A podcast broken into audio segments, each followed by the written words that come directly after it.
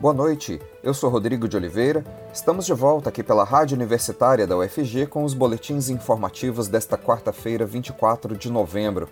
Você pode nos acompanhar pelos 870 AM ou pela internet no site radio.ufg.br e no aplicativo Minha UFG.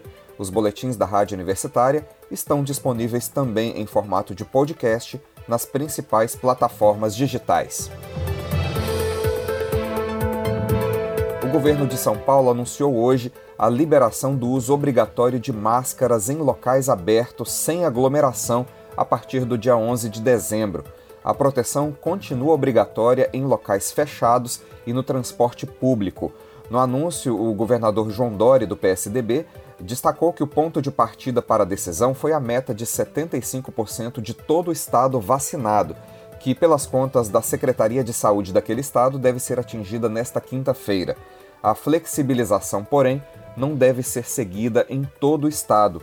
No começo do mês, cidades da região metropolitana da capital anunciaram que o equipamento de proteção ainda será obrigatório pelo menos até o final desse ano. De acordo com o prefeito de São Paulo, Ricardo Nunes, do MDB, a capital paulista deve seguir o governo estadual e liberar o uso obrigatório de máscaras em locais abertos. A liberação do uso de máscaras só é recomendada pela OMS, Organização Mundial da Saúde, caso os países, estados ou municípios atinjam um conjunto de metas que não se relacionam apenas ao número de vacinados. Apesar de São Paulo cumprir a meta de vacinados, o estado está ainda longe de outros indicadores considerados importantes pela OMS para chegar a essa decisão. A média móvel diária no estado ainda é de 1.400 casos de Covid por dia, acima da meta de 1.100. As internações também estão acima da meta ideal, assim como o número de mortes diárias pelo coronavírus. A tendência é que outros estados sigam a decisão do governo de São Paulo mesmo que também não cumpram o conjunto de metas da OMS para liberar o uso de máscaras em locais abertos. Mesmo com a abertura gradual das atividades devido à vacinação contra a Covid, o desemprego ainda é um grande desafio enfrentado pelos brasileiros. Uma alternativa é buscar um emprego temporário com as contratações de final de ano. A expectativa da Confederação Nacional do Comércio é que o Natal e o Réveillon gerem cerca de 100 mil vagas de trabalho ainda em 2021. A jornalista Maria Cristina Furtado conversou sobre esse assunto com a gerente de relacionamento do Senac Goiás, Denise Leão. Ela traz orientações que podem ajudar quem deseja uma vaga. Vamos ouvir. Mesmo com o avanço da vacinação contra a Covid-19, o desemprego e a crise econômica ainda são grandes desafios a serem enfrentados pelos brasileiros. Mas a expectativa é que, com o final do ano e o aquecimento do comércio para o Natal, as vagas de emprego temporário sejam uma alternativa para quem precisa ou deseja retornar ao mercado de trabalho. A perspectiva da Confederação Nacional do Comércio, CNC, é de que as festividades aqueçam o mercado gerando em média 100 mil vagas de trabalho ainda em 2021. Algumas áreas têm um aumento mais relevante, como comércio, indústria, logística, telemarketing e até a área de construção. Neste cenário, muitas dessas vagas temporárias podem se tornar efetivas. A gerente de relacionamento com o cliente do Senac Goiás, Denise Leão, conversa com a rádio universitária e traz orientações para ajudar quem deseja uma vaga neste final de ano. Olá, Denise. Obrigada por falar conosco. Olá, vindos da Rádio Universitária. É um prazer estar falando aqui com vocês e agradeço muito pelo convite. Qual a primeira coisa que a pessoa deve fazer para buscar uma vaga de final de ano? Bom, vamos lá, né? Para você que está aí nesse momento pensando final de ano, muitas oportunidades surgindo e você quer conquistar essa oportunidade. Primeiro passo é estar atento às oportunidades, né? Você precisa pesquisar, é, estar atento aí aonde essas oportunidades surgem. Então, através das redes sociais, grupos de WhatsApp, TV, rádio, jornal, LinkedIn, é, sites com vagas. Então, as empresas costumam bastante bastante divulgar em todos esses canais. Então, o primeiro passo é esse: esteja aberto aonde essas oportunidades são divulgadas, que pode ser em todos esses canais. As vagas temporárias podem ser uma oportunidade de serem efetivas. O que o candidato deve estar atento para buscar essa efetivação? Sim, as vagas temporárias elas têm uma alta chance de se tornarem efetivas. Nós temos uma média de mais de 40% das vagas que iniciam como temporárias se tornam efetivas depois de abertas, né, depois de iniciadas.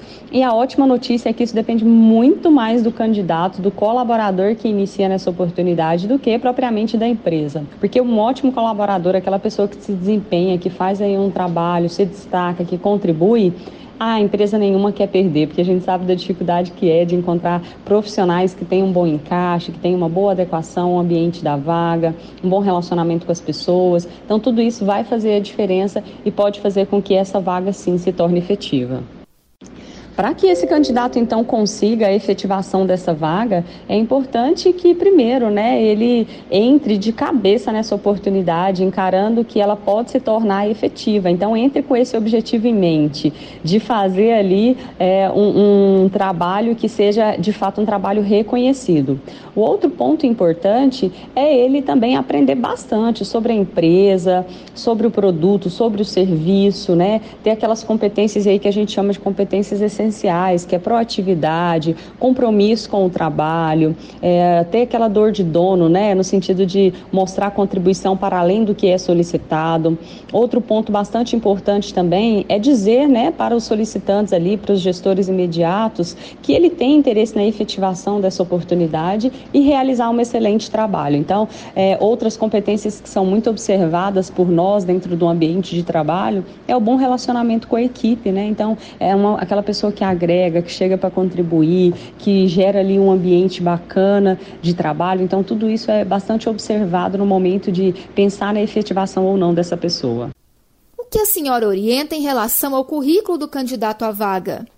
Em relação à vaga, primeiramente, é importante que o candidato se atente a buscar vagas e oportunidades que estejam alinhadas aí, né, ao seu conhecimento, ao seu perfil profissional. Afinal, tudo aquilo que a gente faz, que a gente gosta, que tem a ver com as nossas habilidades, a gente tem uma chance maior ainda de ter resultado. Então, essa é a ideia principal. Uma vez que você observou as oportunidades, encontrou aquela oportunidade que você sempre sonhou e uma empresa que tem sentido para você, é importante você preparar o currículo, né? O seu currículo ele tem que ser construído de forma objetiva, de forma clara. As informações elas precisam ser verdadeiras. É importante que você coloque as três últimas experiências. O seu currículo não precisa ser muito longo.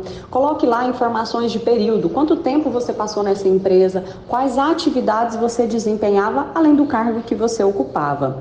Na parte de objetivo, não precisa ter aqueles textos prontos, aquelas mensagens bonitas que você pega na internet, mas que na verdade não faz sentido nenhum. Coloque a vaga para a qual você está se candidatando. Esses são os pontos principais de atenção com relação à busca da vaga e também à busca do currículo. Caso seja chamado para uma entrevista, o que o interessado na vaga deve ficar atento? Caso você seja chamado para entrevista, primeiro te desejo boa sorte.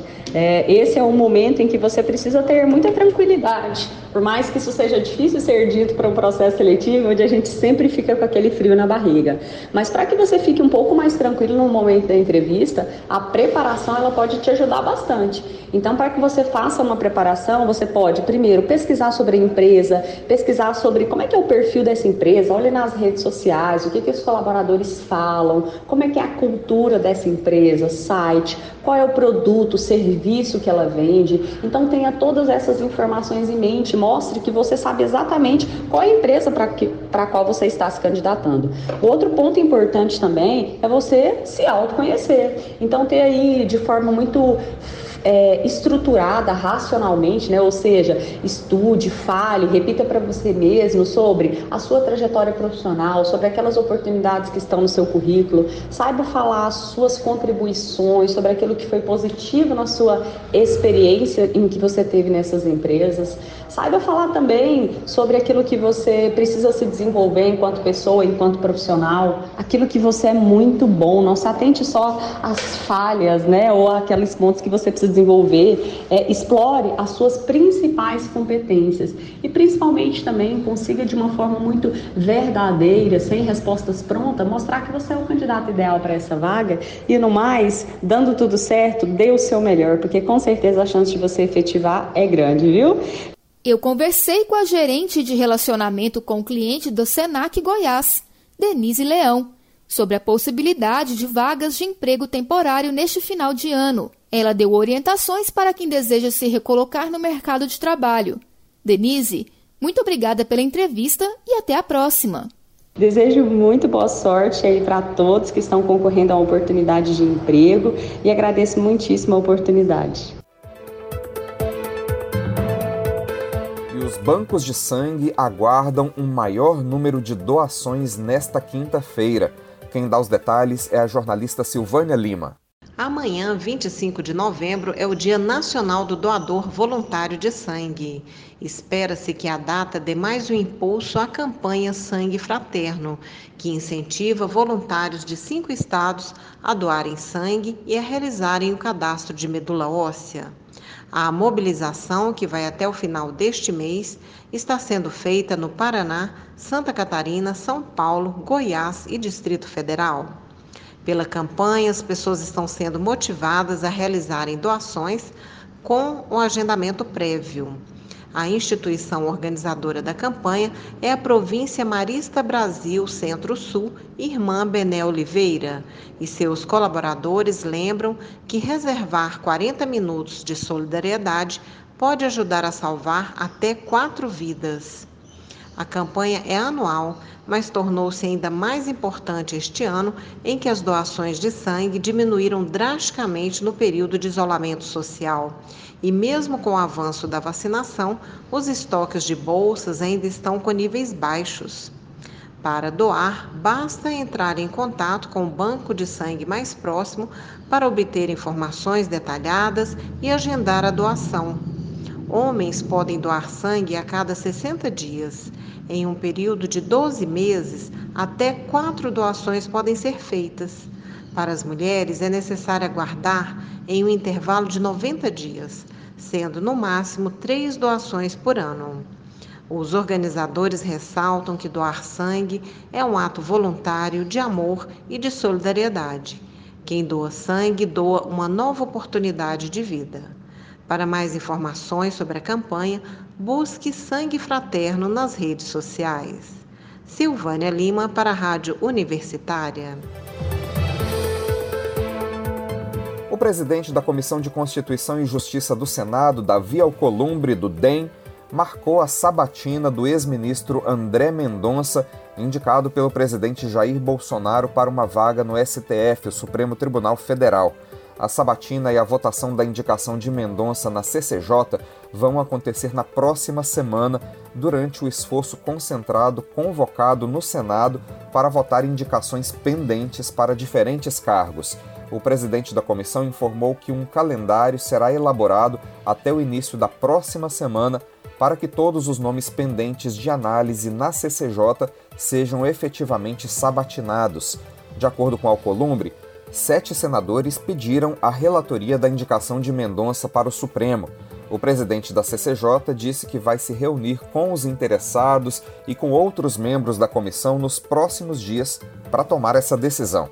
Alcolumbre segurou a sabatina de Mendonça por mais de quatro meses. O presidente da CCJ vinha repetindo nos últimos meses que apenas pautaria a sabatina de Mendonça se tivesse votos suficientes para derrubá-la agora acabou cedendo à pressão de seu aliado, o presidente do Senado, Rodrigo Pacheco, que marcou o esforço concentrado e vinha falando na mídia da expectativa de que Alcolumbre realizaria todas as sabatinas pendentes. Nos bastidores, comenta-se que o principal motivo pelo qual Alcolumbre vinha segurando a sabatina de Mendonça é o fato de ter perdido o controle sobre a distribuição de emendas. Além disso, também comenta-se que ele gostaria de ver substituída a indicação de Mendonça pela do atual Procurador-Geral da República, Augusto Aras. E agora uma notícia importante lá da Alemanha. Quase dois meses após as eleições parlamentares naquele país, os três partidos que negociavam a formação de um governo chegaram a um acordo de coalizão. O líder social-democrata Olaf Scholz deve ser confirmado pelo parlamento alemão no começo de dezembro para suceder Angela Merkel no cargo de chanceler. Os partidos social-democrata, verde e liberal-democrático convocaram uma coletiva de imprensa para apresentar os detalhes do pacto. As negociações entre as três legendas começaram oficialmente no final de outubro, mas somente ontem os três partidos chegaram a um consenso sobre o tema proteção climática.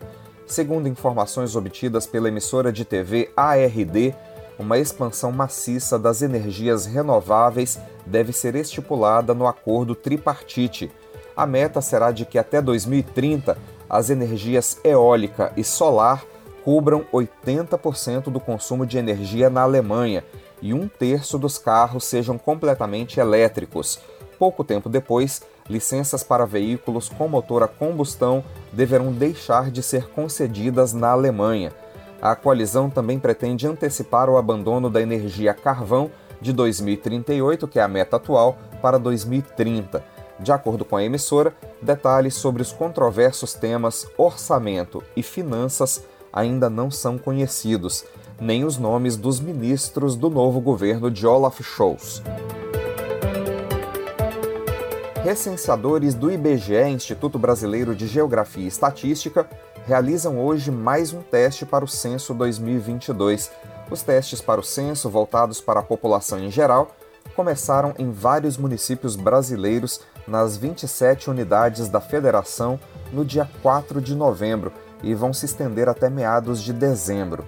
O censo 2022 começa em junho do ano que vem e vai visitar todos os domicílios do país. Dessa vez, o teste é na comunidade quilombola Campinho da Independência, em Paraty, no litoral do Rio de Janeiro. E pela primeira vez, o IBGE fará um recorte específico sobre as características demográficas, sociais e econômicas dos quilombolas. Esses agrupamentos remanescentes, formados por negros escravizados que escapavam do cativeiro em busca de liberdade, são reconhecidos pela Constituição de 1988 como portadores de direitos territoriais coletivos. Em Goiás, os Calungas vivem em um território que foi reconhecido por um programa ambiental da ONU como primeiro território e área conservada por comunidades indígenas e locais do Brasil. O título internacional é concedido a regiões que mantêm a conservação da natureza e asseguram o bem-estar de seu povo. O território Calunga, o maior território quilombola do país, abrange três municípios goianos: Cavalcante, Monte Alegre de Goiás e Teresina de Goiás, na região da Chapada dos Veadeiros. E com a oferta de três novas graduações, a UFG vai oferecer mais vagas no SISU 2022. Para o SISU desse ano, a Universidade Federal de Goiás disponibilizou 4.344 vagas em 95 cursos de graduação. O quantitativo para 2022 deve ser divulgado no início de dezembro, mas nem todos os cursos da UFG utilizam o SISU como sistema de seleção. Os cursos de música são alguns deles. Entretanto, a nota do Enem 2021 será obrigatória. Vamos saber mais sobre o Enem 2021 e o SISU 2022 na UFG com a jornalista Ana Flávia Pereira. No próximo domingo, 28 de novembro, será aplicado o segundo dia de provas do Exame Nacional do Ensino Médio, o Enem 2021, que começou no domingo passado, dia 21, com os candidatos respondendo a questões de linguagem, ciências humanas e redação. No próximo domingo, serão aplicadas as provas de ciências da natureza e matemática. Com exceção da redação, todas as provas são objetivas de múltipla escolha, cada uma com 45 questões. A previsão é de que o Instituto Nacional de Estudos e Pesquisas Educacionais Anísio Teixeira, o INEP, divulgue o gabarito oficial e os cadernos de questões de todas as provas do Enem 2021, realizada nos dois domingos, no dia 1 de dezembro. Mas mesmo com o gabarito em mãos, o candidato não irá conseguir saber quantos pontos obteve. É que na correção do Enem, o sistema utilizado, chamado de Teoria de Resposta ao Item, TRI, é também conhecido como um método anti-chute. e não calcula a nota levando em conta somente o número de questões corretas, mas também a coerência das respostas do participante ao conjunto das questões que formam a prova. A TRI estima a dificuldade das questões e avalia o conhecimento dos participantes. Assim, estudantes com o mesmo número de acertos da prova poderão ter notas diferentes. A TRI leva em consideração a coerência da prova, ou seja, é esperado que um estudante que acerte questões muito difíceis acerte também as muito fáceis. Se isso não acontecer, o sistema pode entender que ele chutou a questão e, por isso, ele pontuará menos nessa questão do que candidatos que tenham mantido certa coerência esperada. O nível de dificuldade de cada questão do Enem é definido antes da aplicação das provas. É que as questões do Enem são escolhidas a partir do Banco Nacional de Itens acervo de questões que é frequentemente abastecido com novas questões. Cada questão é testada antecipadamente com um grupo de estudantes e classificada de acordo com a dificuldade. Por causa disso, é possível compor várias provas do Enem com temas diferentes, mas com o mesmo nível de dificuldade. A data para a divulgação do resultado final do Enem 2021 ainda não está definida. Quando forem divulgadas essas notas, provavelmente em janeiro de 2022, o estudante poderá utilizá-las para participar do SISU, o Sistema de Seleção Unificada do Ministério da Educação, que seleciona alunos para as instituições federais de ensino superior. As notas do Enem podem ser utilizadas também para obter bolsas em instituições privadas, pelo programa Universidade para Todos, o ProUni, e serve de parâmetro para o Fundo de Financiamento Estudantil, o FIES. Os resultados do Enem também podem ser utilizados para ingressar em instituições de ensino portuguesas que têm convênios com o INEP. O Ministério da Educação ainda não divulgou quantas instituições irão participar do SISU 2022, nem quantas vagas serão disponibilizadas. No SISU 2021, foram oferecidas mais de 200 mil vagas, distribuídas em mais de 5.500 cursos de graduação de mais de 100 instituições públicas de educação superior, como universidades federais e estaduais e institutos e centros federais de educação. A Universidade Federal de Goiás ofereceu para ingresso em 2021, por meio do SISU, 4.344 vagas para 95 cursos de graduação. Para ingresso no ano que vem, o número de vagas disponibilizadas e de cursos oferecidos deve aumentar, já que a UFG irá ofertar em 2022 três novos cursos de graduação. Segundo o diretor do CGA, o Centro de Gestão Acadêmica da UFG, professor Laurence Gonzaga, o Ministério da Educação ainda está recebendo das instituições de ensino o termo de adesão ao SISU, que é o documento que explicita a quantidade de vagas e cursos a ser oferecidos por cada instituição.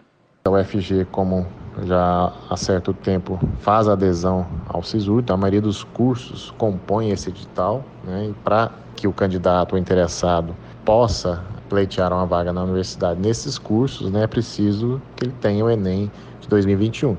Então é preciso ter a nota, então, para poder pleitear, né, via SISU primeira edição 2022, né, as vagas ofertadas pela UFG. No ano passado foram ofertadas 4.344 vagas, né, e esse ano nós teremos um, um aumento de vagas em função de, de três novos cursos, né, então o, essa adesão está sendo feita da UFG com o MEC, né, chama-se termo de adesão ao SISU, né, ele tem um prazo até semana que vem, mas vai haver um pequeno acréscimo né, de vagas em função desses três novos cursos. Um curso na, no campus Goiás, curso Pedagogia, e em Goiânia, Engenharia de Materiais na Faculdade de Ciência e Tecnologia, em Aparecida de Goiânia, e Fisioterapia aqui também no campus Goiânia.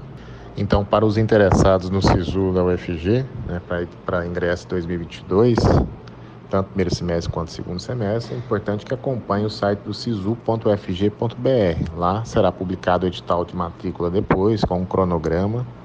Lembrando que nem todos os cursos de graduação da Universidade Federal de Goiás participam do SISU. Algumas das exceções são os cursos de música. As regras para a seleção de novos alunos aos cursos superiores de graduação em composição, canto, instrumentos musicais, regência e educação musical são divulgadas em edital próprio, que deve ser publicado no dia 15 de dezembro. Por enquanto, o que está definido é a data de realização das provas de verificação de habilidades e conhecimentos específicos, que serão aplicadas nos dias 9 e 10 de fevereiro de 2022. Uma novidade para essa seleção é a possibilidade de realizar essa prova de VHCE de forma remota. No ato da inscrição, o candidato deverá escolher se deseja realizar a prova de maneira presencial ou virtual. A única exceção é o curso de canto. Os interessados em uma das vagas deverão acompanhar a publicação do edital no site do Centro de Seleção da Universidade Federal de Goiás e seguir as datas que serão divulgadas no cronograma do edital. Embora não participem do SISU, a seleção para os cursos de música utiliza as notas do Enem. Por isso, o candidato para se inscrever precisa ter feito o Enem de 2021. Ana Flávia Pereira, para a Rádio Universitária. Nesta quarta-feira começa a última semana de shows do Festival Goiânia Canto de Ouro 2021. A décima edição do Festival Goiânia Canto de Ouro, promovido pela Secretaria Municipal de Cultura, inicia a última semana de apresentações nesta quarta-feira, a partir das 7 horas da noite. A programação segue até o domingo no palco do Centro Municipal de Cultura Goiânia Ouro, no centro da capital. Nesta quarta, o palco será dos músicos Nina, Kleuber, Bebel e Eduardo Genuíno. Luiz Porto e Henrique Rangel estarão na edição extra. Na quinta, sobem ao palco do Canto de Ouro Chico Júnior e Fabrício, Damião e Elizabeth e Nádia e Nayara. O show de abertura é de Isabela Arantes. Sexta-feira teremos Gustavo Veiga e Pádua, com abertura de Douglas Sá. No sábado é a vez de Fernando Perillo e Walter Mustafé, com abertura de Silver. No domingo, o Canto de Ouro se encerra com show de Marcos Antônio e Cristiane Perné, com participação de Sabá Moraes, Poli Pimpão e Bruna Garcia. A abertura será com a cantora Melina. Os espetáculos são todos gratuitos e a entrada é por ordem de chegada. É possível ainda retirar o ingresso antecipadamente na bilheteria do teatro em horário comercial. Nós teremos mais notícias amanhã no boletim das 10 horas da manhã. Continue acompanhando nossa programação pelos 870 AM e pela internet no site radio.fg.br e no aplicativo Minha UFG. Nós também estamos nas redes sociais. Curta nossa página no Instagram e no Facebook. E use máscara em locais públicos, mesmo se você já estiver vacinado. O uso da máscara pode ajudar a frear a transmissão do coronavírus. Rodrigo de Oliveira para a Rádio Universitária.